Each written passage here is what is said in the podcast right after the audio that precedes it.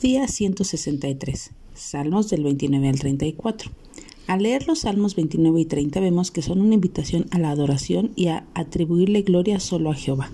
Hasta nos indica en la forma que debe de ser con santidad.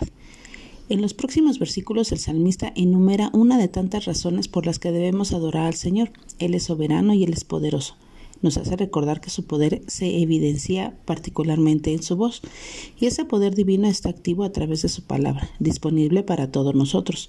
Él es quien ha cambiado nuestro lamento en danza, gracias a la obra de Cristo a nuestro favor, y lo que debemos hacer por naturaleza, por esta nueva naturaleza que tenemos en Cristo, es cantar y glorificarle. No podemos quedarnos callados ante tal gracia y salvación otorgada.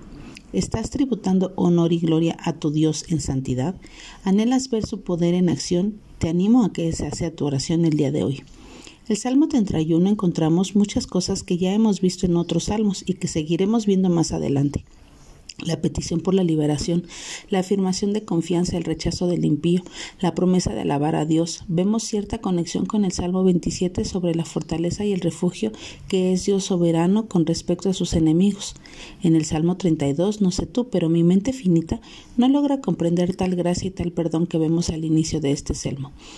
Cuánta gratitud causa en mi corazón palabras como dichoso, borran, no toma en cuenta, perdón, cada una de ellas tiene un significado especial que deberíamos atesorar y recordar cada día de nuestras vidas. El saber que Él es Dios del universo no solamente perdonó mis pecados, sino que los borra y no se acuerda más de ellos. Debe no solamente hacer que yo viva en alabanza, sino de la misma manera debo extender esa gracia y ese perdón a aquellos que me rodean. Este salvo me lleva a pensar en Romanos 4, 6 al 9, donde cita estas palabras de David y recordarnos de que la doctrina de la salvación era la misma tanto en el Antiguo Testamento como en el Nuevo Testamento. Siempre ha existido un solo camino para la salvación, el perdón mediante la fe en Cristo. David fue perdonado por su fe en Cristo y no por sus propios esfuerzos para mejorar su vida o para hacer reparación de sus pecados. En el Salmo 33 encontramos algunas razones por las cuales alabar a Dios el día de hoy, y esas son su salvación, su justicia, su amor y su fidelidad. En el Salmo 34, el salmista nos invita y anima a poner nuestra confianza solo en el Señor. ¿Quieres ser libre de temores?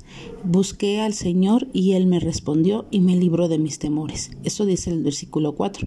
Para mí, que en algunas ocasiones lucho con temores y con ansiedad, este es uno de los salmos que trato de recordar cuando en mi corazón, en mi alma, está ansiosa.